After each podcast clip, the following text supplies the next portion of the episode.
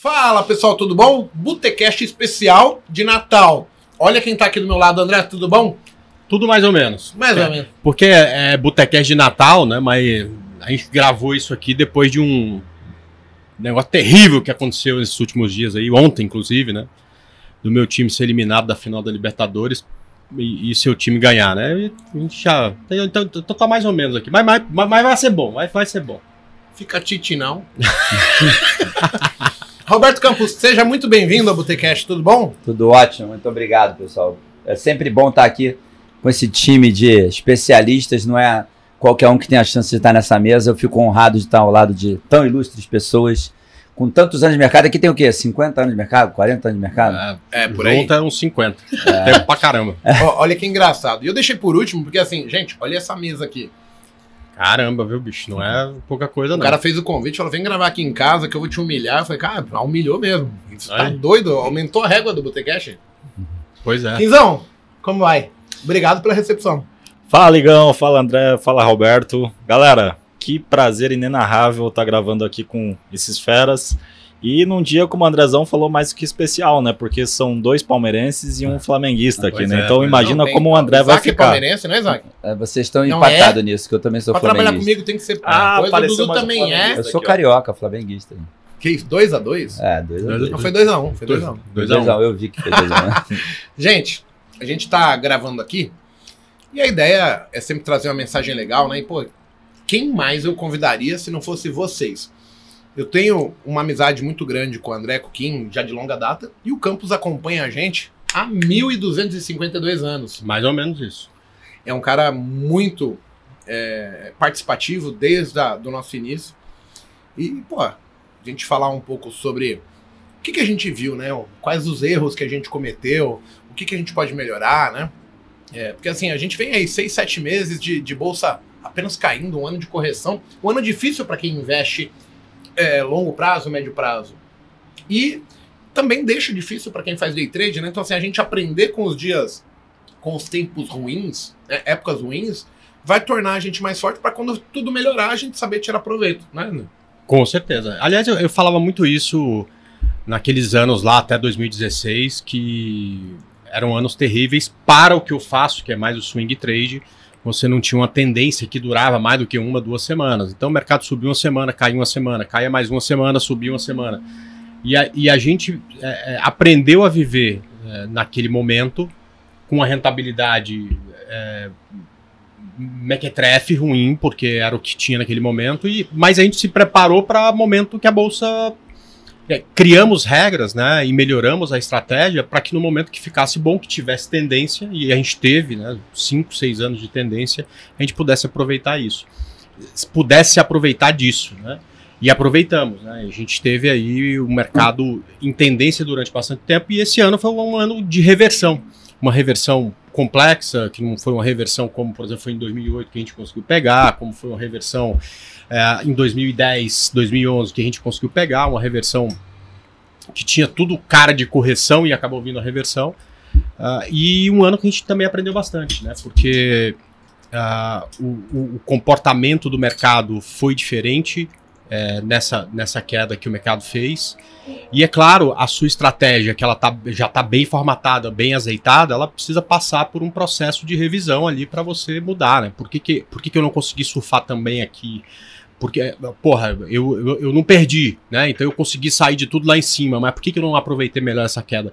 E aí você vai melhorando essa estratégia, né? Para que daqui a pouco, quando acontecer um movimento como esse, é, mais uma vez, você consiga é, é, se aproveitar melhor. Né? Então, um ano muito mais, depois de, cara, seis anos muito bons, um ano muito mais de aprendizado do que de resultado. Eu quero aproveitar esse teu gancho para perguntar fazer um comentário e perguntar.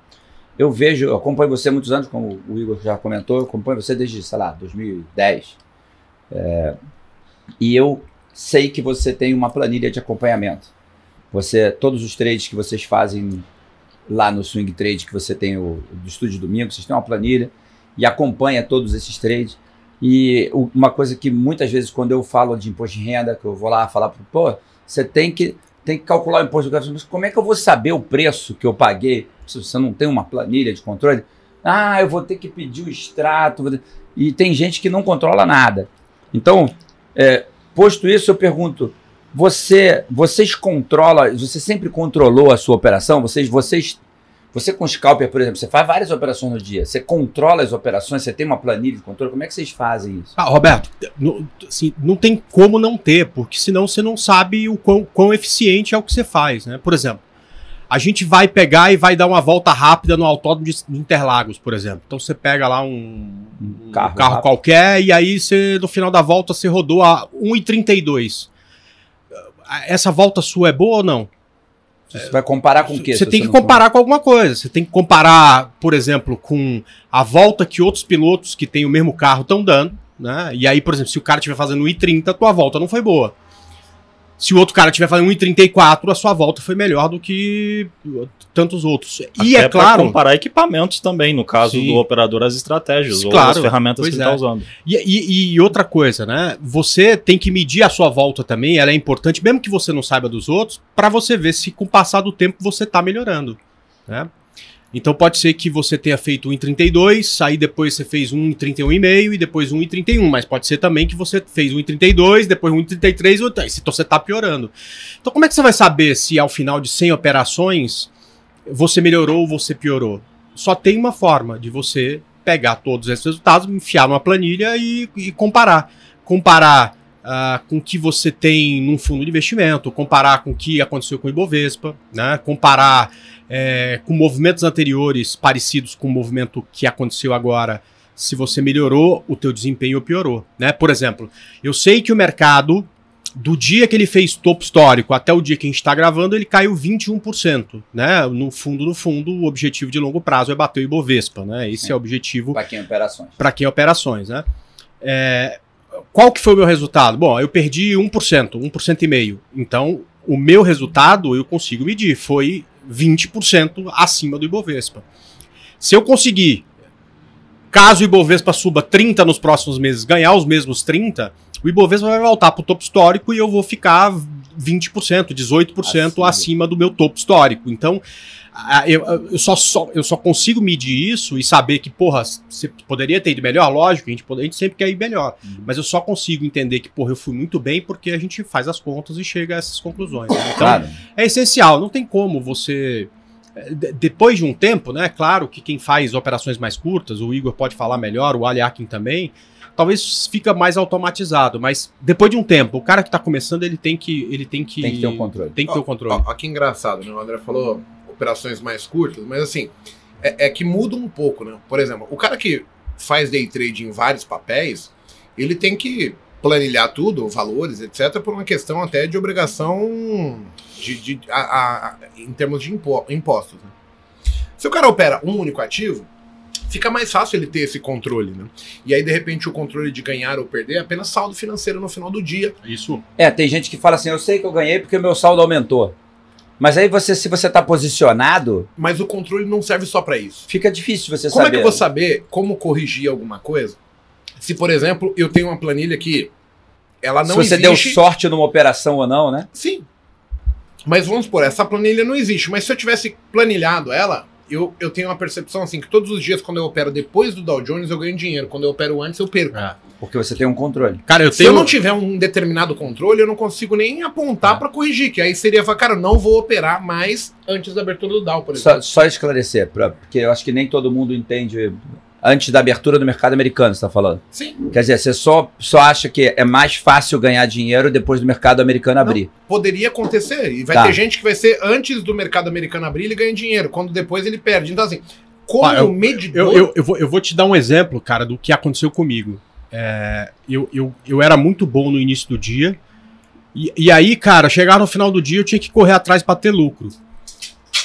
Anotando tudo que eu fazia, o que, que eu percebi?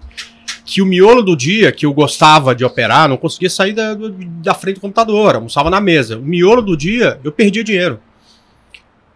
Eu só, mas é, é engraçado, né? Porque a gente fica tão imerso no, no- na frente da tela que eu não conseguia enxergar isso de outra forma, a não ser olhando o- o- os meus resultados. Um monte de coisa positiva, depois ficava tudo vermelho, e aí no final do dia eu tinha que correr atrás para ficar positivo. novo. ficar positivo de novo.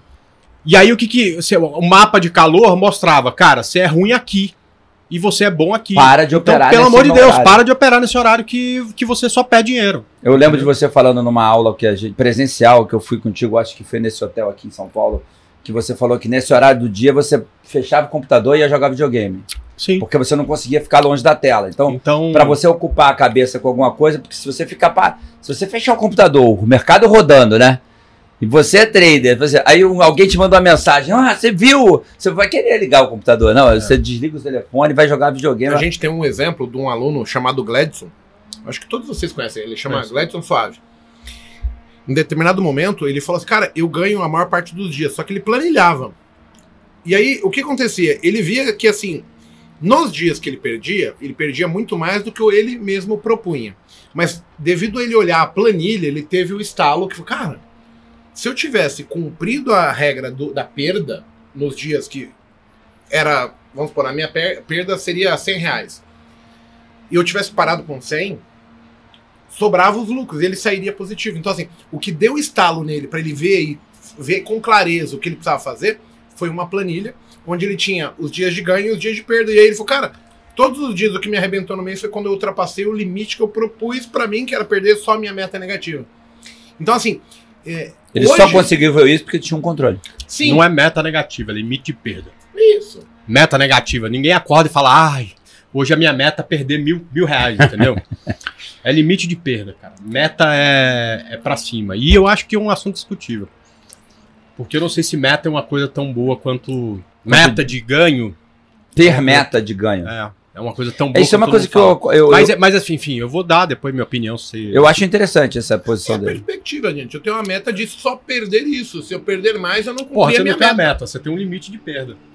Tudo bem. Aí é um problema de português, né? Vamos, de interpretação de palavras. Não, mas, né? mas o que eu quero falar é o seguinte: a, a- eu sempre achei que o que mais quebrava o cara era não ter esse limite de perda, ou como o- se o Igor quiser chamar, a meta de perda, enfim, Não, bateu eu naquele tenho, eu ponto. tenho um termo que eu arregaço. Não tem um meio. stop.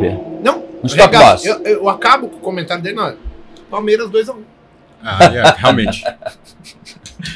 É, ou então Mas você fala é assim, mas, loss. mas- ou então ele fala assim, mas ô André, é, vamos falar aqui. Tá? Mas mas ah, eu, eu sempre achei que o que mais quebrava o trader era, não, não é que o cara era perdedor. Por exemplo, você lá no início, você era um cara ganhador pra caramba, mas o- os dias de fúria sua, que você perdia um monte de dinheiro, é que ficavam fazer você ficar no negativo. E eu sempre achei que esse era o maior motivo de, de quebrar a galera. E a, a CRIA desenvolveu um sistema lá para medir a eficiência da- das operações dos clientes. e ela descobriu que a- a- o que mais quebra o trader é exatamente Não respeitar os não, não, não respeitar um, um- um limite de perda num dia. No dia ruim, o cara trade até acabar o dinheiro. Entendeu? Ou até ter um buraco na, na conta A que ele vai vai depois. Tentando que- recuperar. Perdi, Exato. não É, aceito. na Perdi, não aceito. emoção de operar, endorfina, adrenalina no sangue, e o cara se torna um viciado e não fazer mais porque. Ele, ele vai pro por cassino. Ele parou é. de ser trader e foi pro cassino. E O aí, Kim sofreu junto comigo isso bastante. É, e muito com base nisso, e eu concordo com tudo que vocês colocaram. é, talvez, ah, acho que vocês não saibam, dentro dos treinamentos que eu faço, eu coloquei em, em um determinado módulo um negócio que eu chamo de autoavaliação. Todos os meus alunos recebem, se vão fazer scalp, day trade, ou se querem até mesmo fazer swing trade, uma planilha. E o, e- e o- o lance da autoavaliação é justamente entrar nos detalhes do seu dia a dia. Então, o que, que eu ensino eles a fazerem hoje? Eu ensino eles a pegarem o histórico operacional e tentar entender por que, que eu errei essa operação. Qual foi a estratégia que eu usei? Ah, foi uma estratégia de rompimento? Eu bati o rompimento no momento certo? No time certo? É, então, vi- visa ele conseguir encontrar os erros dele dentro das estratégias que ele está utilizando e, claro, tentar potencializar é, é, os acertos também. Então, mitiga risco e potencializa os acertos. E, via de regra, com isso, o que, que o, o, o, o- o trader consegue perceber, né? Ele consegue falar, cara, esse tipo de operação, nesse determinado horário, cara, não funciona para mim, não me dá dinheiro. Então ele vai, ele vai evitar, ele vai evitar, né, de estar de tá fazendo aquela mesma, aquele mesmo estilo de, de, de operação. Só que para um iniciante, eu tenho certeza que todos vocês vão concordar, é mais difícil ele perceber isso sem ele ter esse controle. Então hoje eu sou muito crítico, cara, tem que planilhar e tem que fazer autoavaliação. E olha que louco, quando o cara começa a ganhar, dentro desse processo de autoavaliação, eu criei um modelo onde ele também vai criar um plano de aumento de meta.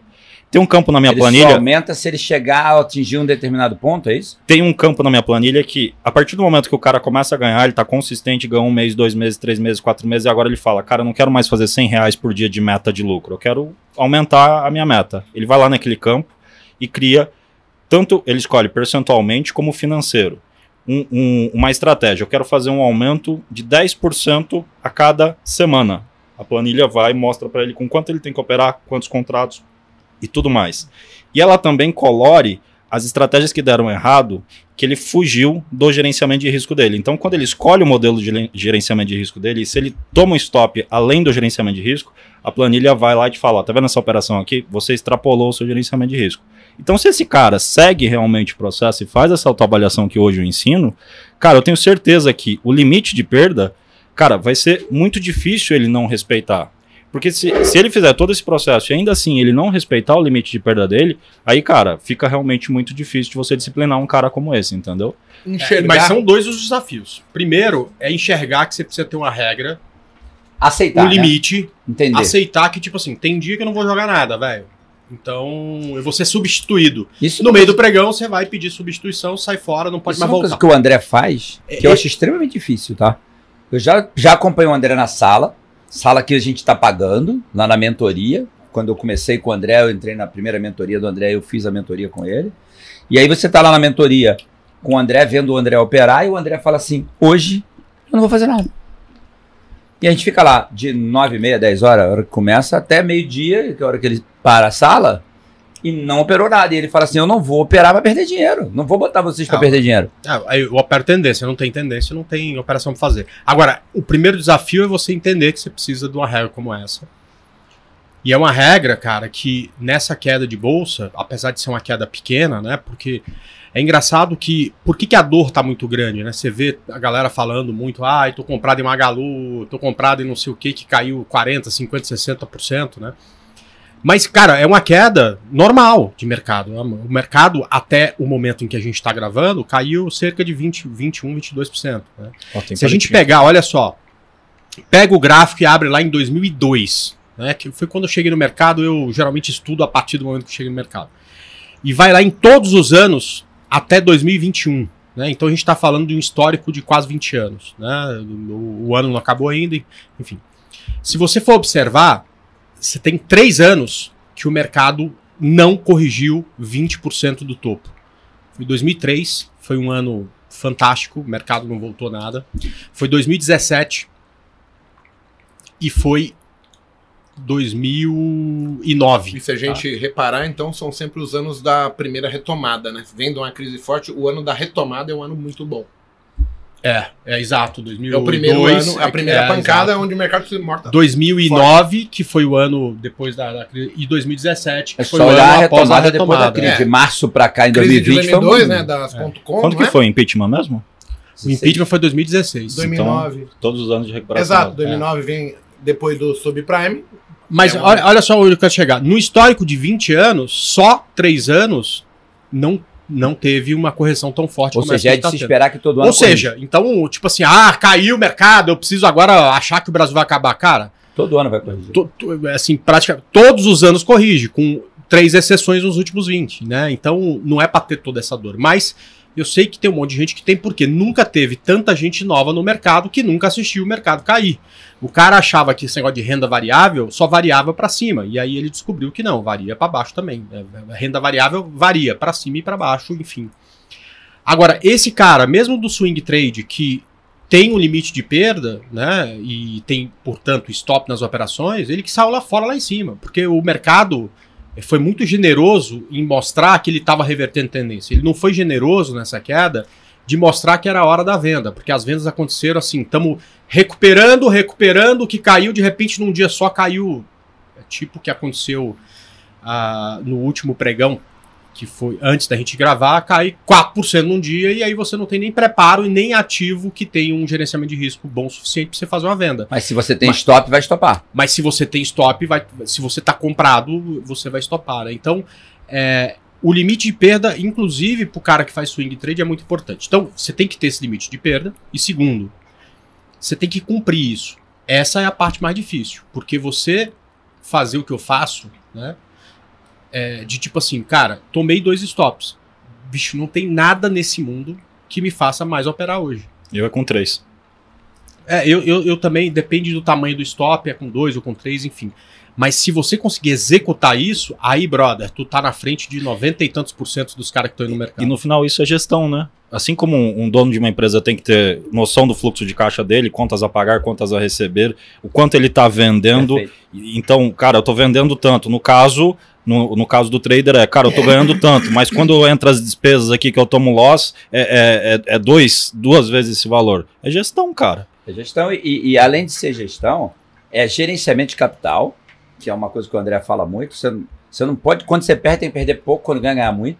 Então é melhor perder pouco que sair da operação, correr o risco de não pegar uma perna de, de alta, de um ganho, mas saber que você não ganhou, não pegou uma perna de perda. Né? É, e uma coisa que acho que o Igão é, pode falar um pouquinho mais, até porque ele tem um perfil um pouco diferente do meu, e acho que nós ficamos com um perfil bem diferente do André, é essa questão do esperar a, a estratégia, esperar o ponto. É, isso, isso é. Eu lembro do Igor falando uma coisa pra mim lá atrás, quando ele foi na minha casa, a gente operou um dia da, da- da minha casa, quando ele foi me visitar, e, e ele sempre falava, Kim, é comprar o ponto de compra e vender o ponto de venda. Independente se você vai é, antecipar, fazer uma antecipação, como a gente chama, ou se você vai esperar uma confirmação naquela região. E hoje, é, depois de tantos anos, é o que eu mais bato na tecla com os meus alunos. Cara, se não tem estratégia na tela, é, é sério, é melhor assistir Lagoa Azul na sessão da tarde, ou qualquer pro- programa repentino da manhã ali, Ana Maria Braga, Fátima Bernardes no encontro, do que ficar lá clicando onde não tem trade. Você tá sabendo a grade de programação total. Ah, sim, porque tem um monte de dia que não tem operação, né? Eu hoje só escuto podcast. Eu não vejo mais Você assiste, televisão. ouve e escuta o Botecast? Botecast não, porque tem um cara lá, o apresentador é meio mala, mas. mas é, Eu queria levantar uma lebre com relação a isso. Nos- o exército americano, posso falar, o cara muda pra Espanha fica chique, né? Não é levantar uma polêmica, né? Não, é uma lebre. lebre, né? É. eu- uma coisa interessante. É, eu sou paraquedista, eu tenho 1.300 saltos de paraquedas. Então, Caraca, velho. E eu gosto de sair de avião, me jogar do avião, é, é muito legal. E a gente faz, quando você vai fazer isso com o militar, o militar faz um negócio chamado briefing e debriefing. Então você vai para o aeroporto militar, entra 200 pessoas, tem um, um Hércules de transporte, vai entrar a galera lá dentro, vamos fazer um recorde. Tem que sair 200 pessoas, todo mundo em queda livre, dar a mão todo mundo, fazer uma figura específica. E é organizado normalmente, tem um militar no meio, porque os aviões grandes no Brasil são normalmente aviões militares que se envolvem no projeto, porque tem paraquedista no militar, eles acabam chamando alguém, alguém se envolve com o recorde. O Brasil meio que patrocina e permite que uma aeronave militar voe. A gente fez isso muitas vezes na minha história. Eu salto desde 91, são 30 anos saltando de paraquedas. Então, a gente participa do exército. Aí, chega no, no troço, marca 7 horas da manhã é briefing. Então, militar, assim, se você chega às 7 e 5, você não passa no portão, acabou. É. Chegou, Sete chegou. horas saiu. É, Então, é militar. Aí você tem que estar lá, tal hora. Aí chegou e vai ter o briefing da manhã. Briefing da manhã é todo mundo no pátio, em pé. Vai vir o cara e fala assim: ó, vai acontecer o seguinte, ó. Hoje, tal hora, o avião tal vai estar em tal lugar. Eu quero tantas pessoas assim, assim, assim. Você vai aí, aí tem um mapa. Cada um vai ganhar um número. Procura teu número lá no painel e se posiciona no teu número. E aí monta todo o desenho. Vamos fazer a simulação do que vai acontecer durante os saltos de hoje. Vamos brifar o negócio, que o briefing é a programação de como vai ocorrer. E depois que a gente chega no chão, depois do salto, tem o debriefing, que ele chama todo mundo, volta todo mundo e fala assim: você fez a cagada? Quem é esse cara aqui? Ele vai lá no vídeo, né? Pega as, imagens, fala assim, quem é esse cagão aqui? Quem é esse cara que fez a cagada? Aí alguém lá levanta a mão, né? Coitado, cara. O militar descasca no cara. Assim, olha a bosta que tu fez aqui, tu cagou, não fizemos recorde por tua causa, não sei o quê. E aí tem o debriefing que explica o que, que a gente fez de errado, o que, que tinha que fazer certo, como é que a gente corrige, vamos brifar o próximo salto. Aí começa o briefing do próximo salto, já não repetir o erro anterior, temos que acertar. Então, eu acho interessante esse conceito de briefing e debriefing, eu gosto dessa ideia. Vocês acham que isso é aplicável no mercado? O, o, o iniciante ou o expert, não sei se todo mundo deveria fazer ou se não, Não. deveria ter um briefing Todo debriefing? mundo deveria fazer, mas principalmente o iniciante. Né? Porque como é que ele vai saber o que, que tá dando certo no final do dia? O que, que deu errado? O, o, como é que ele vai saber o que melhorar se ele não sabe o que, que deu errado? Como é que ele vai saber o que é, otimizar de certo que ele fez se ele não sabe o que ele fez Se ele certo? não tem uma planilha de controle, é, é impossível. Por exemplo, o, você falou sobre a aviação, né? E o meio de transporte mais seguro no mundo é a aviação, uhum. né? Por quê? Porque nenhuma, eu tô falando, repetindo palavras do Lito, né? Que é do canal Aviões e Músicas. Nenhuma vida na aviação é perdida à toa, né? Você sempre aprende com todos os acidentes para que determinados erros que aconteceram nunca mais se repitam. Na forma de falar, na forma de brifar todas as coisas, enfim, né? Então, todo e qualquer acidente, é, é, o CENIPA vai lá e estuda aqui no Brasil, em outros países, outros órgãos, não é para achar o culpado, ah, aquele ali que fez a cagada. Não, não é. É, qual é que foi a cagada, independente de quem fez, para que a gente possa agir ali e, não acontecer e isso nunca mais se repetir. E isso faz o quê? Por que, que nenhuma vida é perdida em vão? Porque outras vidas serão salvas por conta de um erro que alguém ou alguma coisa. por conta de algum erro que aconteceu.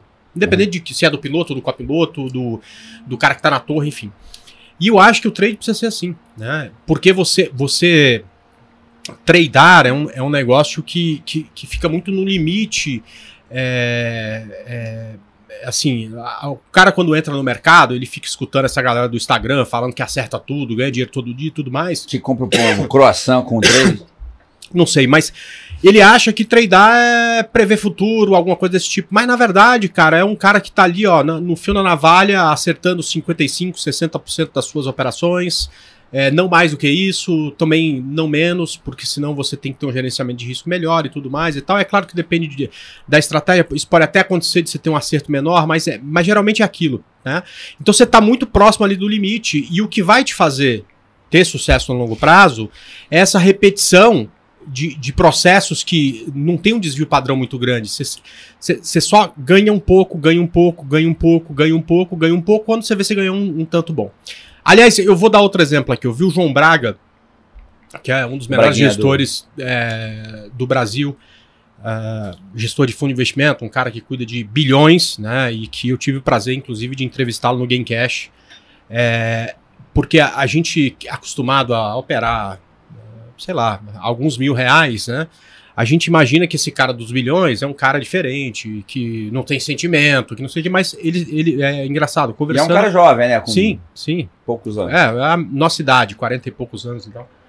E o cara tem os mesmos sentimentos que a gente, né? Então tem medo, tem euforia, né? Então é um cara sensacional. E ele tava falando, contando a carreira do Federer, né? Tenista Federer. Que é, se não o maior tenista de todos os tempos. um King, dos três, mas. É um dos três quatro maiores tenistas de todos os tempos. E aí ele estudou quantos pontos o Federer ganhou na carreira, certo? Porra, ele ganhou, sei lá, 30 grandes lãs. É, é um, sei lá, se não foi isso, é alguma coisa absurda perto disso. E aí, é, o cara falou: vou chutar 70% dos pontos ele ganhou, né? Porque, porra, deve ter um índice de acerto gigantesco para poder ser o Federer. Né? E olha só, o Federer tem um índice de acerto, ou seja, no tênis você não tem empate, né? Ou você, você, você, saca, ou alguém saca, ou você ganha o ponto, ou você perde o ponto. O índice de acerto do Federer é de 55%. No melhor ano da carreira do Federer, ele tem um índice de acerto de 58%. Ou seja, de todas as bolas que ele disputou, ele perdeu 42. 45%. É. Né? Assim, no melhor ano, 42%, mas na carreira, 45%. E ele é o Federer. E aí o que, que acontece? O trader tem que pensar muito assim, porque se o trader conseguir uma boa estratégia que ele acerte 55% do tempo, limitando os seus prejuízos e maximizando seus ganhos, cara, esse cara não daqui a três meses, ele não vai ficar milionário em três meses, que é a promessa uh, uh, que, que rolou muito nesse ano de 2021, enfim. Mas no longo prazo, é isso, cara. Você não precisa descobrir qual que é a ação que vai bombar ano que vem. Você só precisa fazer a coisa certa com uma boa estratégia nos próximos anos, porque o sucesso vem a partir daí, que é repetição, melhorar e tudo mais. Você vai acertar como o Federer 55, 60% do tempo e vai fazer seu dinheiro crescer. Uh, enfim, com o passar dos anos, né? Eu não sei porque que eu comecei a falar isso, é, mas era. De, deixa eu aproveitar, tem em cima dessa. mas, mas, isso é uma coisa interessante, né? Então, ó, limite de perda é importante por isso. Ah, isso, isso Porque isso você vai errar pra cacete, é quando você errar, você precisa perder pouco. É uma coisa que você sempre fala, né? Se você acertar 50% dos trades, mas ganhar duas vezes mais quando ganha e perder uma vez quando perde, você vai sair vencedor. É uma- isso que eu ia chamar atenção, porque assim, se a gente for procurar, talvez a gente consiga índices de acerto maior do que o Feder, só que não com os mesmos resultados. Porque assim, o cara pode ganhar todos os pontos e até o 40, 45 lá que vai, mas o ponto decisivo pra fechar o site, Ele o, perde? O, o, O sete, 7 ele perde. ele perde, É igual o Flamengo. não perdeu o jogo da Libertadores. Chegou na final e entregou o jogo. perdeu o que precisava perder, cara. É emocional, não, isso Então, não é assim, emocional? a gente tá Olha. falando de Pra mim é emocional. Fiquei Tem um componente direito. emocional, não o tem? que separa o cara pra ser um AIS é ele também entender o que ele tá fazendo um pouco e falar, cara, no dia bom, quantas e quantas vezes, André, a gente já olhava pro mercado e falava assim, eu, eu olhava pro André e ele falava, caralho, vai subir muito hoje, lembra? Não vai fechar. Não, aí por isso que eu não gosto de meta. Aí eu queria discutir isso com vocês. Porque, por exemplo, o último pregão. O mercado abriu, velho, 4% de queda. O último pregão antes da gente gravar esse Game Cash. Aí eu falei, bom, vai na média. Porque vai na média. Sempre vai na média. E a média Travou tá Aí o índice tá- subiu mil pontos. Aí ele amanheceu com 4 mil de queda. Mil pontos. Eu falei, vai na média. Vai ser igual. Aí de repente, cara, começou a bater cabeça num determinado ponto lá e eu falei assim, "Ih, não vai na média. Aí, Parou. de repente fez um queda pra baixo. Aí eu- pensei, vai fechar na mínima. Coisa que a gente falava, vai fechar na mínima. Nesse dia, eu não, eu não acho que tem que ter meta. Então, fa- só que eu acho que o cara que tá começando, ele não Aí tem esse precisa ter. discernimento. Tá, tá. Ele não consegue ver isso. Ele não tem a amplitude, porque assim, isso só veio com a gente com a experiência. Até porque a gente teria que levantar quantas vezes no mês, se o cara continuasse operando, ele iria se dar bem. Ou seja, se o mercado ia realmente fechar na máxima, subir pra caralho ou cair pra caralho. Porque eu penso o seguinte: uma coisa é, cara, eu tenho uma meta de 100 reais, bati 100 reais, vou continuar porque hoje tá bonito pra caramba. Aí faço 300 hoje. É óbvio que é lindo, mas amanhã ele entende que vai repetir. Ele faz o 100 e aí ele devolve.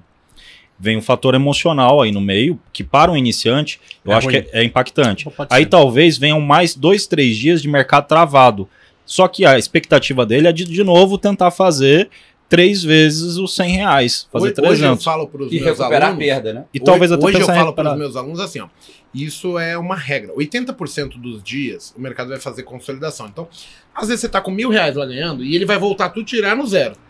Eu tenho E certeza que você vai falar é o que eu... 20% dos dias ele vai fazer esse movimento que a Ele gente. vai te dar 3 mil se você não sair, por exemplo. Exato. Só que o que que acontece? Eu hoje eu consigo até criar um filtro para falar, hoje eu pago para ver.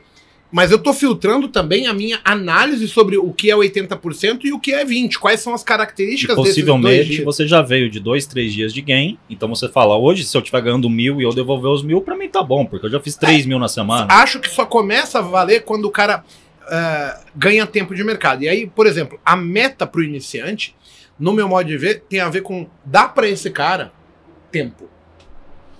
Não dinheiro, porque assim, o iniciante ele não devia nem pensar em dinheiro. De pisar em tempo. Em tempo, porque o tempo vai fazer ele maturar, amadurecer, fazer a porra toda, entendeu? E esse é o grande lance da coisa. Se você não tiver tempo, você não vai ver mercado bom, mercado ruim, consolidação. Como eu lido com isso? Onde que eu me dou melhor, onde que eu me dou pior? E, isso não, não sai da gente. Então, assim, hoje, eu quando eu olho o mercado se for alta, eu falo, cara, eu vou parar, porque eu tenho dificuldade com o mercado subindo. Agora, se eu ver que os 60 minutos, o, o mensal, o semanal tá perdendo mínima, Tem muito pra andar. tem muito mais alvo. Eu falo, cara, na venda, falo, hoje é dia que eu arranco a pele desse filho da puta. Porque eu me adaptei com a venda, eu gosto da venda, é onde eu me sinto mais confortável. Mas eu consigo ver que a cada 10 dias você vai estar ganhando mil pontos, 500 pontos, e você não vai mais, ele vai voltar tudo te tirar no zero ou te transformar em prejuízo. Depois de 20 anos, que nem agora eu tô, vou completar, sei lá, 18 anos de mercado, cara, eu tenho vários filtros para diversas ocasiões de mercado. Então, assim, já teve época que, quando abria com gap, a gente operava contra instantaneamente. Hoje tá difícil de fazer isso. Teve época que 9 e 5 da manhã a gente tinha meta. Hoje, quando abre com gap, eu faço, sabe o quê? Vamos esperar o Dow abrir, que senão vai ser foda. Um jogo de rouba-monte do caralho vai me fuder. Só que eu só tenho esse discernimento depois de 18 anos de mercado. Tá. Talvez eu consegui com 12. E nessa linha, só aproveitando, eu concordo com o André se o cara ele, ele pensar da seguinte forma: cara, o dia é muito bom, eu vou arregaçar, mas a hora que eu bater a minha meta, vamos supor que ela seja de 100 reais, ele pegar uma parte dela para continuar e tentar arregaçar. Isso. Ele Faz não precisa necessariamente zerar ou virar para o negativo, entendeu? Uhum. Então, de repente, cara, tô ganhando 100 reais, eu deveria parar, mas eu acho que hoje vai andar pra caramba, eu posso fazer 300. Pega 50 dos 100, Faz uma parcela de esses 50%. e recomeça o seu dia com esses 50. Perdeu, cara, você vai sair ganhando 50 reais, meia meta. Deu certo, aí você vai pra quanto der. Aí se perder, não tentar recuperar, né? Não, não. Aí tem que parar, Para, tem que saber parar. E é uma- dentro dessa premissa, eu acho interessante lembrar, o André tem um método de operação que eu gosto muito, que eu faço e que funciona muito bem para mim, porque ajuda o meu emocional e eu gosto de trabalhar assim, que é subir o stop pro ponto de entrada, falar assim, daqui se perder agora, meu amigo, no zero eu não saio mais. Proteger a Já posição. escuta fiz uma só. parcial, puxei o stop. Ve- Pronto. Veja só, que coisa engraçada, tá? É, Quando o André lança isso, ele tá falando com 20 anos de experiência de mercado. Sim. Só que assim, eu me ponho lá quando eu comecei, que assim, eu promovi eu ficar mais, mais tempo na roda dos ratos por não ter regra. Então, assim, é, é, é complexo. Porque assim, um cara que chega, ele quer ganhar dinheiro e, puxa, tem, tem uma frase que eu acho que. Ó, eu aprendi muita coisa com o Bo Williams, mas eu acho que se eu filtrasse tudo hoje, o que eu faço, tudo eu absorvi, mutei, menos uma única frase que ele falou pra mim. Que o mercado ele é anti-intuitivo. O que, que é o anti-intuitivo? Quando eu olho para tudo que tá à esquerda, tá pronto. Eu olho, eu teria feito tudo da maneira que o meu cérebro gostaria que tivesse acontecido comigo. Ele não. Ninguém olha para trás o que tá pronto e fala assim: ah, eu teria estopado ali. eu teria sido sacaneado, violinado. Não, você só olha, teria vendido ali e comprado aqui. Sempre o melhor para mim.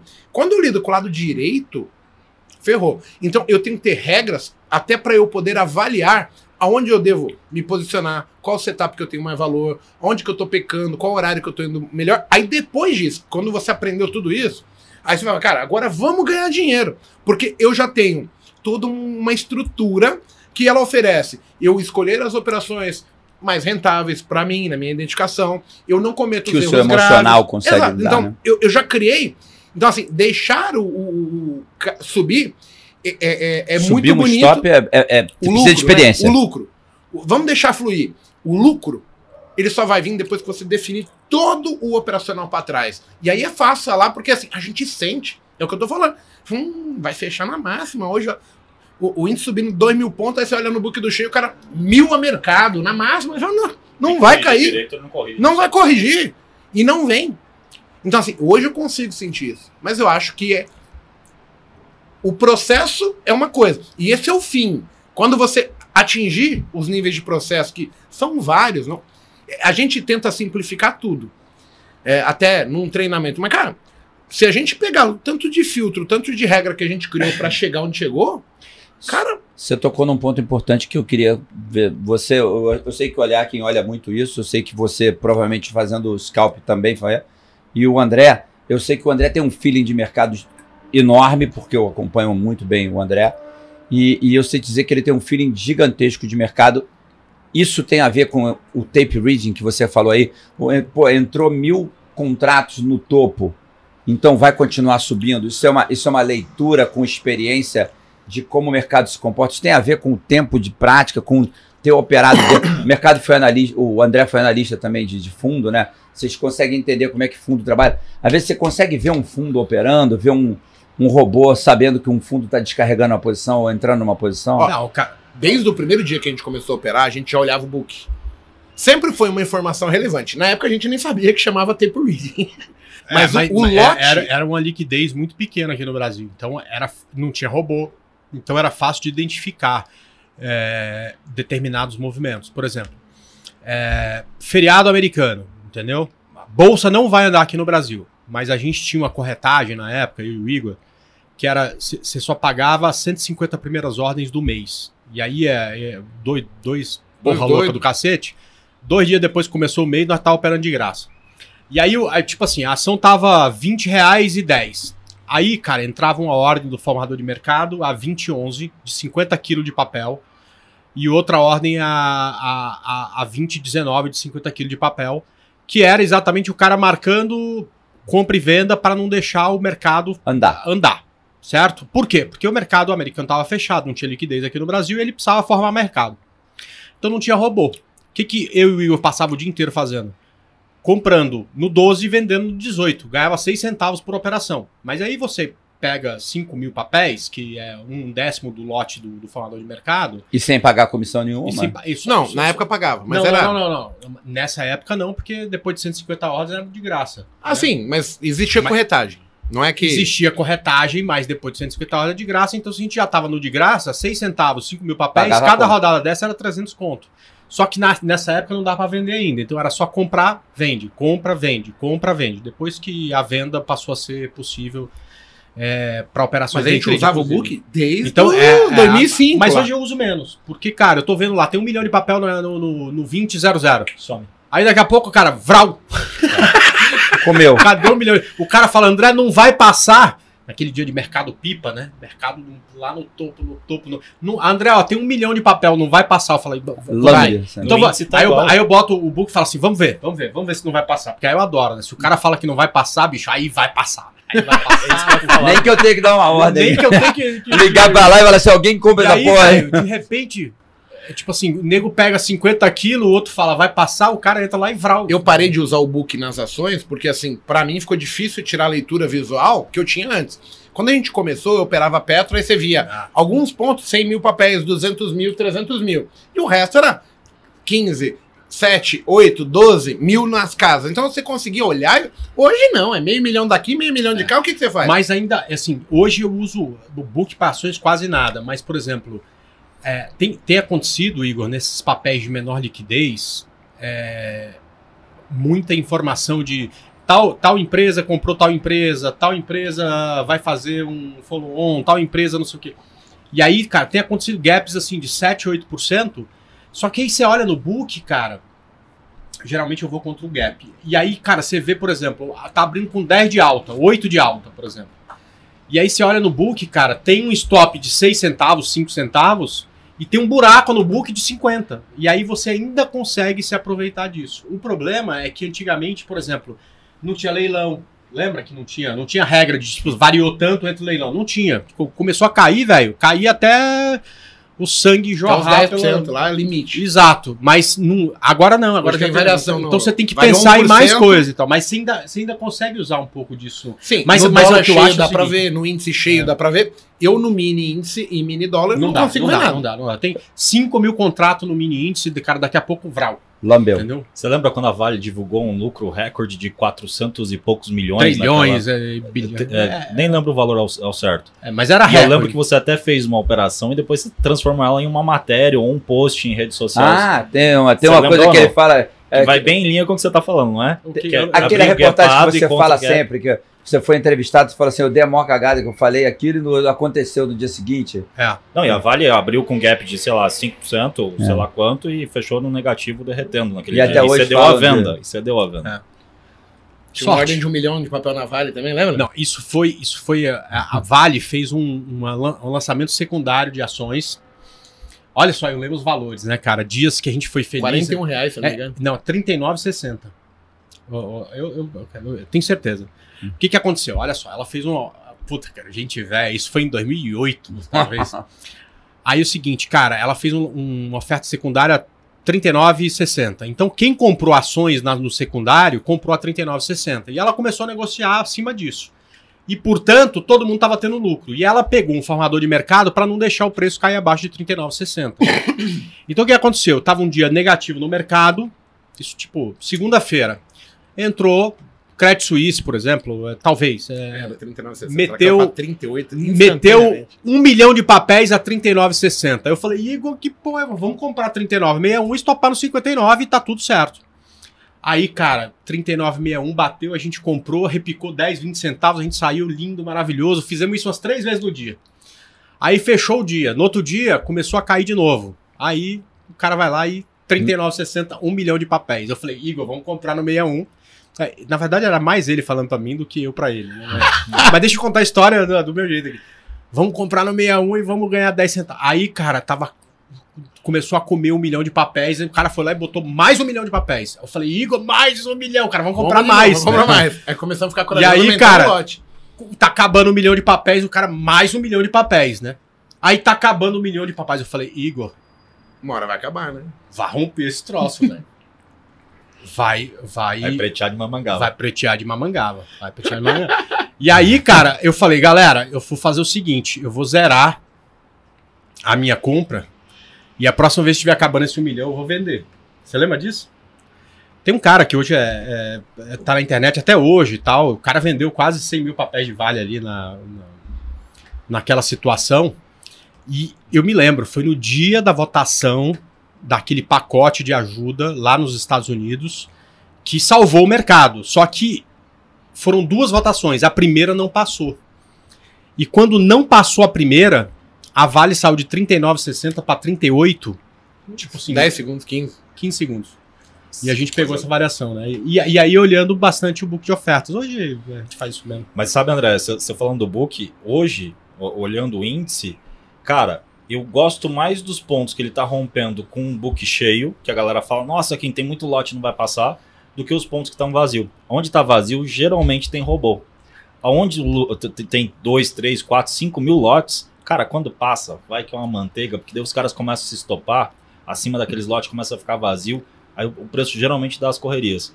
Então a, a O percepção... mercado ele vai mudando. Exatamente. É. E aí, falando desse, desse lance de mudança, como o mercado mudou, né? Em, em termos de liquidez, né, dos últimos anos, se a gente pegar de quando a gente começou para agora, quando, a gente come, eu, quando eu comecei, o Ibovespa fazer 3 bi, 4 bi no dia, Menos? talvez até menos que isso. Era um bi e meio.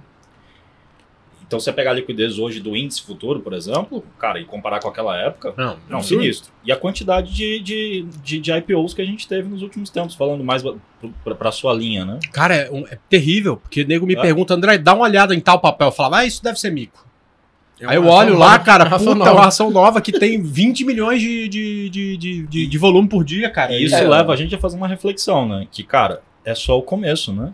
Porque pensa só, quantos CPFs a gente ainda tem para vir para a bolsa? Imagina a economia melhorando. Se Deus quiser, vai melhorar, uma hora a coisa vai engrenar. Cara, a gente vai ter mais IPOs, a gente vai ter o mercado crescendo muito Em mais. cima dessa história do André, né? Ali no meio da crise do subprime, saiu um anúncio de manhã, né? Que o, vazou, né? Que o Itaú Cara, tava esse dia foi quebrado. muito doido. O Unibanco Esse tava dia, quebrado. eu, teve um momento que eu falei O assim, do cara, Nacional? É Unibanco. eu vou Aqui. perder todo o meu dinheiro. Porque a gente se enfiou numa parada, cara. A gente De- ganhou deixa dinheiro. Eu, não, mas deixa eu contar mas, o cara, uma começo. parada Aí perigosa. saiu, Vai, saiu a- a notícia. Vou deixar o Igor E aí aqui. começou a falar, ó, o Unibanco vai quebrar, vai quebrar, vai quebrar no meio do subprime, cara. Aí na hora que começa, abre o pregão, eu vi, ou o André viu, eu já não lembro mais, uma ordem de um milhão no book. Então, Cara, aí a gente usava o Skype, gente. Logo que eu coloquei o Skype, aí eu tentava ligar pro André e ele tava tentando ligar pra mim. Dava Deixa André está em outra história. chamada. É, essa, é, o início você não sabe. Cara, a- a- o boato que corria nas mesas era que, que o Unibanco tava com dificuldade por conta do subprime, alguma coisa que foi feita e tal, não sei o quê. E é verdade que o O mercado, aquele cara. dia, tava caindo tipo 10%, 12% e tal, não sei o quê. O Unibanco caindo 25% Na abertura. na abertura. Abriu. Só que aí, cara, saiu um fato relevante. O Unibanco anuncia recompra de ações. Ou seja, o Unibanco falou assim: aqui que vocês vão derrubar minha ação, cara. Quebrar, vocês vão ver o que que é quebrar. O cara, na física, o dono Não, não, do banco não, não, não física. foi, não foi, foi. Foi através de algum fundo, alguma coisa Ah, sim, do próprio o banco, ele falou, pode comprar. É, é, exato. E aí o cara pe- pegou, tipo assim, tava caindo 25, ele mandou uma ordem de um milhão de papéis, 5% acima É, do que estava sendo negociado, instantâneo. e, e começou, a, e, e aí Chega consumia até arrepio, 200 né? mil papéis, ele, ele completava e ficava um milhão. Aí, aí, aí, aí conta. Logo cedo, cara, eu liguei pro André e, e eu não conseguia falar com o André. Ele tava assim, o Skype dizia, André está em outra chamada. Aí quando eu desligava, tocava ele. ele é, tipo, eu querendo falar com ele, e aí ficamos eu e ele no Skype, tipo, das, no, das 10 da manhã, abertura. Cara, a gente foi até as 5 da tarde naquele dia, só tradando o Unibanco. Mas era a mesma coisa. Era muito louco, porque a gente assistiu. Eu acho que pra mim a minha maior emoção como trader foi esse dia. Um milhão de papel no book. Aí, tipo, parava de executar um milhão, ele mandava 30 centavos pra cima. E você começa a ver JP Morgan estopando 50 mil, 60 mil, que os caras estavam vendendo na mínima, e tinha que recomprar tudo. Bem, e aí veio vindo aquela ordem de um milhão, papá. Quando dá ali 5 horas, cara, eu comprei. Leilão. Leilão, mas assim, a ação que abriu caindo 25 tava menos 5 só. Que era uma variação normal, o dia era um dia bosta. Um fato relevante ruim. Cara, e aí veio, a- assim, a gente já tava positivo, tipo, o André ganhando 3 mil e poucos reais, eu ganhando 3 mil e pouco. Felizão, né? Aí eu falei assim, pô, André, sabe de uma coisa? Esse cara vai atropelar no, no leilão, ele vai fazer zerar, né, meu? meu, Aí eu falei, ah, vamos pro leilão? Aí compramos e seguramos pro leilão. Cara, abriu o leilão, o cara cancelou a ordem de um milhão. Nossa. E aí entrou, tipo, uma ordem venda, vendendo, tipo, 5 milhões de papel a zero. Meu, 15 minutos e ação a um centavo. Pra puxar pra baixo. E eu Coração. comprado em 5 mil papéis. e o André também. Eu falei, aí começa as lamentações. Nossa, é burro pra caralho. Por que, que a gente entrou nessa merda? Por que, que ele já tava satisfeito com os 3 mil, que não sei o que, não sei o que lá? Cara, aí do nada, o cara vem e começa a calçar a ordem e tal, tal, tal, mas mesmo assim a gente perdeu, sei lá, o lucro do dia e Mas sabe- Foi fantástico. Eu falei, não, ser burro assim no inferno, cara. Mas foi um dia legal pra caralho. Eu queria, eu queria lembrar uma, uma coisa que aconteceu da última vez que você me convidou pro Botecast. Só deixa eu falar uma coisa. A gente tem que terminar aqui esse programa é, na questão de falar para o público qual é a regra principal para eles evoluírem com o que eles vivenciaram, né? Para que as dificuldades que ocorreram não se repitam. Vamos com esse foco. É, comprar no fundo e vender no topo sempre pra não, não passar por dificuldade. É, pra mim eu acho que é, é- é aprender com todo o histórico que a gente vivenciou em 2021. Mas deixa ele concluir também, viu? E, e, cara, potencializar os acertos e corrigir os erros. É autoavaliação o tempo todo. Pra tudo na vida, na verdade. Isso aí. É, eu queria lembrar o que você. A gente, da última vez que você me convidou pro, pro, pro Botecast, foi pra gente falar de tubarões, como é que operam os grandes Sim. operadores e tal. E eu acho interessante, talvez, talvez até seja um assunto para um Botecast inteiro. Você diga pra mim assim: não, vamos deixar isso para um próximo episódio. Pode ser. Que seria assim: vocês três têm experiência de trabalhar do lado de lá do balcão, dentro Sim. da corretora. Sim. Isso, como isso afeta a maneira como vocês operam?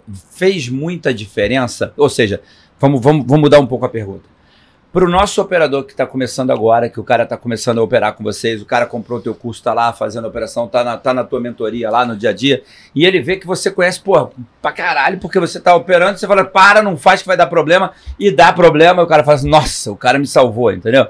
Por, você tem isso de vivência de 10, 15, 20 anos de mercado, mas também tem isso de vivência de saber que do outro lado do, do balcão tem um robô que opera para um fundo, que, que trabalha na VWAP, que o, o iniciante não tem noção. O que que é VWAP? Né? Ele acha que é só uma linha que tem lá no gráfico. Né? Ele não entende que a VWAP é onde os grandes fundos operam no dia, e- e faz muita diferença para ele. O que, que você vê do lado de lá do balcão que, possa, que a gente possa falar para os nossos ouvintes que fala assim, cara, cuidado com isso, presta atenção naquilo, que possa melhorar a operação dele. Eu vou começar a te responder, mas assim, eu vou responder o que eu vi de verdade, tá? Pra mim, não foi estar do outro lado do balcão que mudou minha vida.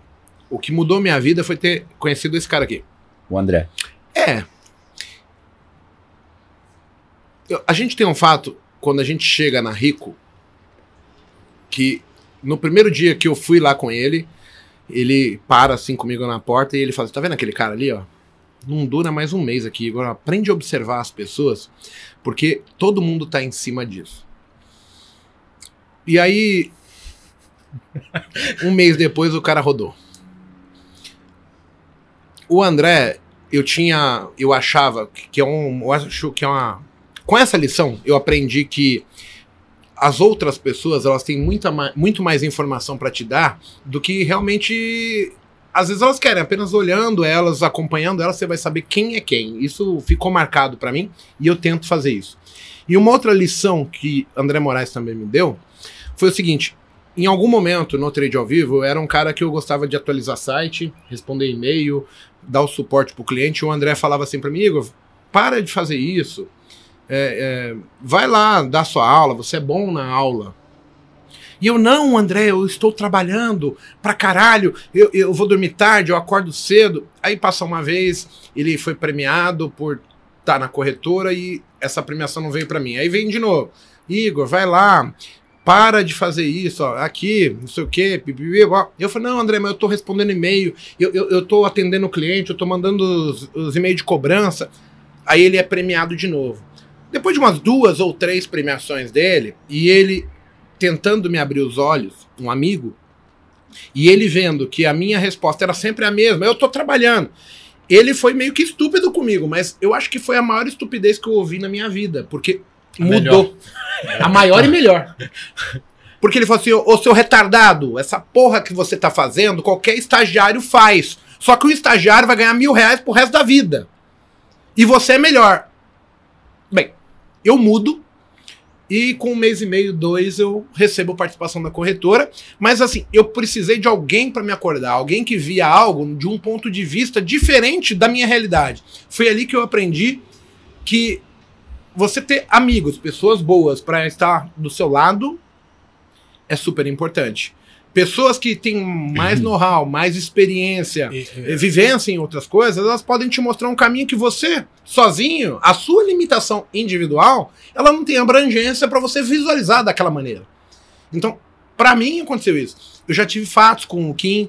é, já deu briga, até porque eu falei isso numa live, eu não vou repetir, mas o, o Kim tomar uma postura por uma condição de outra pessoa que ele não aceitava. E ele falou, cara, eu não compactuo com bandido. Então, se você vive com bandido, você tá metido ali.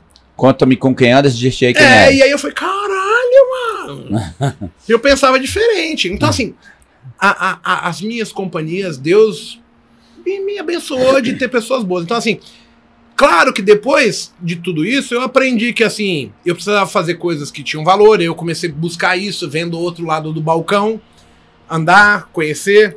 E aí vem Raoni, vem um monte de gente que vai te mostrando isso. E também me faz é, aprender com o melhor das outras pessoas. Eu, eu hoje eu sou um cara que eu acredito assim, ó, todo mundo é maluco. Todo mundo vai ter uma loucura. Só que eu não me param, o meu parâmetro não é pelo seu ponto fraco. Eu te avalio pelo teu ponto forte. Eu quero saber se aquilo ali que você tem de melhor pode me fazer crescer. E o ruim, cara, apesar que você pode ser X, Y, Z, eu diferente, mas eu não quero aprender o ruim. Eu sei o que eu tô buscando e eu quero buscar o melhor do André, o melhor do Roberto, o melhor do Aliac. E o, o ruim, não, claro, se for um ruim que não compactua para andar comigo, não tem jeito. Mas eu não avalio as pessoas pelo ruim, sim pelo que ela pode me dar. O dar intelectualmente. Algo que eu não tenho abrangência. Agora, te, te respondendo de forma objetiva, é, quando a gente acha que do outro lado do balcão tem o, o cara, né? O, o- o cara que sabe pra onde o mercado vai, o cara que tem informação privilegiada e tal. Cara, tudo isso é lenda, certo? Do outro lado do balcão, tem Tem o mesmo cara, você. cara, que todo dia de manhã tem que chegar e descobrir pra onde vai o mercado, porque senão ele se fode, entendeu? É igual você. Mas você é o operador, né? É o operador, é o gestor, Diferente é o analista, é todo mundo que tá do outro lado do balcão. Tá. Né? Tá dentro da corretora e tal. Então Acho ele é exatamente igual a do você. André é o Fred, não é? Lembra? Sim. o dono da corretora, ele operava igual a gente. Exato. O que esse cara tem a mais do que eu é experiência, né? A, a maioria deles. A experiência de operar bilhões, eu não tenho essa experiência. Milhões eu já tive fazendo isso com fundo, mas era um bilhões, não era bilhões. O cara tem a experiência de ter vivido mais momentos complexos de mercado que eu, né? Então eu vivi a partir de 2002. Eu, eu- eu trabalhei com gente que chegou no mercado em 1980, né? Ou 1970. O caso do Márcio Noronha, né? Que É, que, que eu já conversei bastante com ele, é uma pessoa que eu admiro pra caramba. Então, um o que- dinossauro. O que, a gente tem que ser sempre, né? Você que tem essa possibilidade de conversar com pessoas que estão do outro lado do balcão, é ter a humildade de saber que, cara, esse cara tem alguma coisa pra me ensinar e eu preciso estar aqui pra ouvir.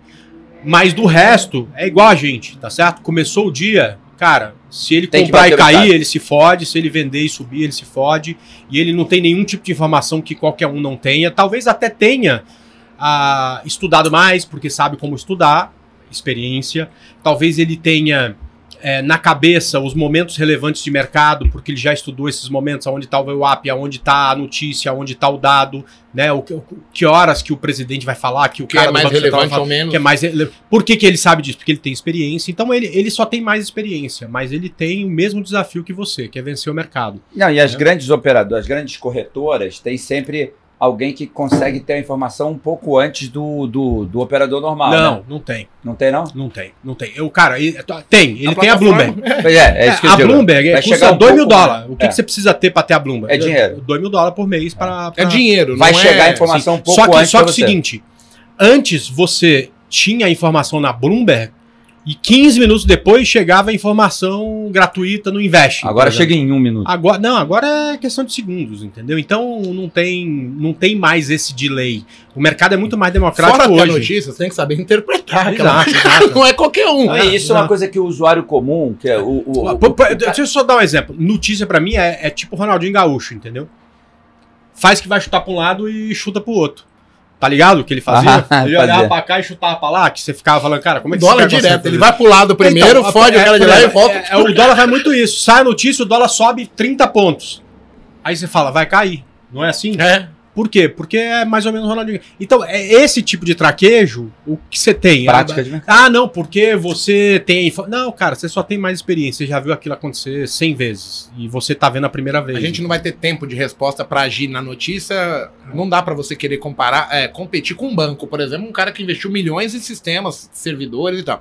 Então, assim, é, eu, eu não vejo a notícia como um fato impossibilitador ou que vai te dar alguma vantagem. Cara, você tem que ser um cara inteligente. Eu, por exemplo, na hora da notícia, eu fui com fora do mercado, que a chicotada vai estralar todo que é lado. Bem, gente, o que, que a gente falou aqui nesse Botecash? A gente tá Tirando as abobrinhas? um monte de groselha. Mas assim, a gente sabe que muitos nos acompanham e, e muitas pessoas entendem ser, entendem ser relevantes as informações que a gente passa. Cara, a, a gente tentou passar para todo mundo aqui que a maior vantagem que você terá no mercado é se você aprender com os seus próprios erros. Porque o cara que aprende, ele supera. E se você eliminar os erros, uma hora os acertos eles vão se sobre, é, prevalecer, né? Eles vão Isso. ficar à frente de- do- dos erros, né? A gente erra também, mas a gente entende hoje que quando erra, Tem que ser rápido, corrigir é, a rápido. gente erra, verifica, corrige e evita esse erro, tenta evitar ao máximo, e os acertos eles vão se a- aparecendo. E para isso você tem que identificá-los. O, o- o- o iniciante ele tem que escrever. Tem que ter controle. E- Ele tem que ver para ele ter a noção do que, que ele precisa, onde que tá o foco. O que, que vocês passam de mensagem pra gente encerrar esse programa aqui? Bom, eu vou manter a linha de seguir essa questão aí de fazer uma autoavaliação, é, não deixar de observar o mercado como sempre é, um mercado oportuno. Muita gente acaba se afastando do mercado porque ah, foi um período é, de correção, foi um período ruim, foi um período difícil, e eu não vejo dessa forma mais. Eu acho que esses são os períodos onde abrem muitas oportunidades. A oportunidade de aprendizado e a oportunidade de investimento, de para quem faz operações mais especulativas, cons conseguir ali extrair as suas, a, o seu financeiro, as suas operações. Então, é, é focar nisso, focar em fazer diferente é, e, e aprender muito com o ano. Muito bom, Kim. E você, Roberto? Eu acho que a, a coisa mais importante para o iniciante, sem dúvida alguma, é fazer briefing e debriefing. Que é o começar o dia. an- não, não é acordar 5 para as 9 antes do mercado abrir e falar, vou pro computador e já estou operando. É acordar às 7, tomar um café com calma, relaxado, descansado, ter dormido cedo, para estar descansado, com a cabeça boa. Abrir o dia, ler o jornal online, ver o que está acontecendo no mundo, o que, que veio. Ah, porque você vai operar notícia. Não, não é operar notícia. É saber que tem certas notícias que, quer você queira, quer não, vão influenciar o mercado.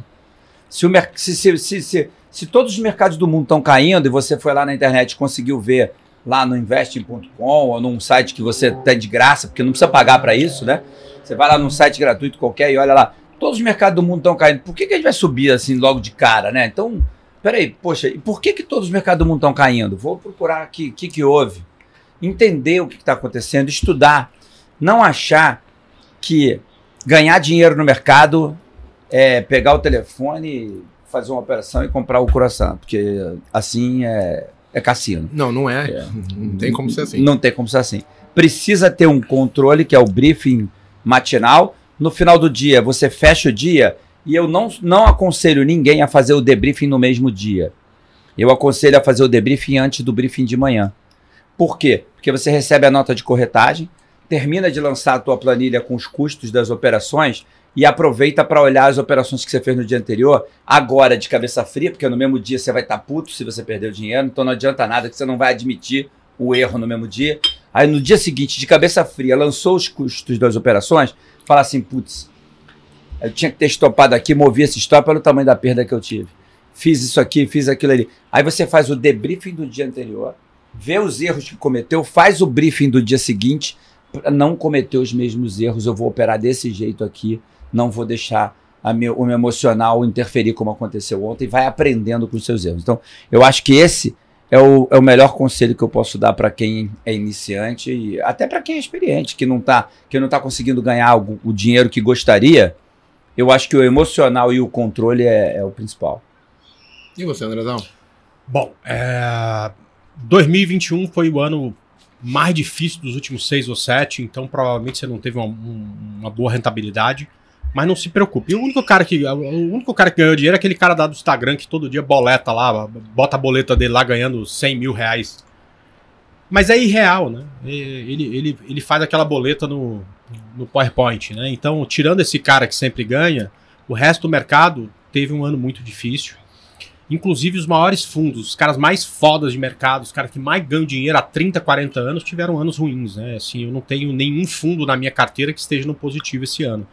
Então, é um ano de muita reflexão, é um ano de muito aprendizado, é um ano que você precisa ser humilde para entender que aquilo que você fazia que deu muito certo, esse ano não deu, tem que ter um motivo e melhora a tua estratégia.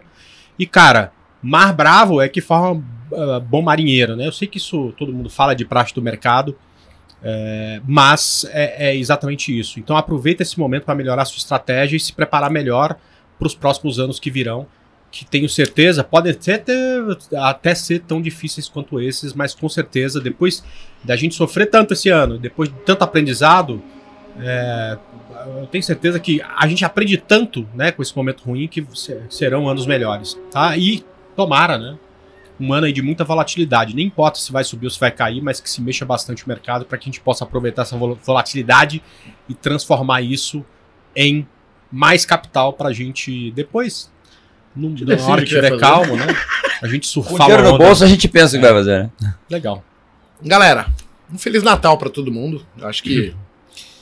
Muito obrigado pela presença, desprendeu o tempo para assistir a gente. Feliz Natal para todo mundo. André, Feliz Isso Natal, Mar Roberto. Feliz Natal para todos. Feliz Natal, aproveitem para curtir a família e, e, reviver realmente a essência dessa data.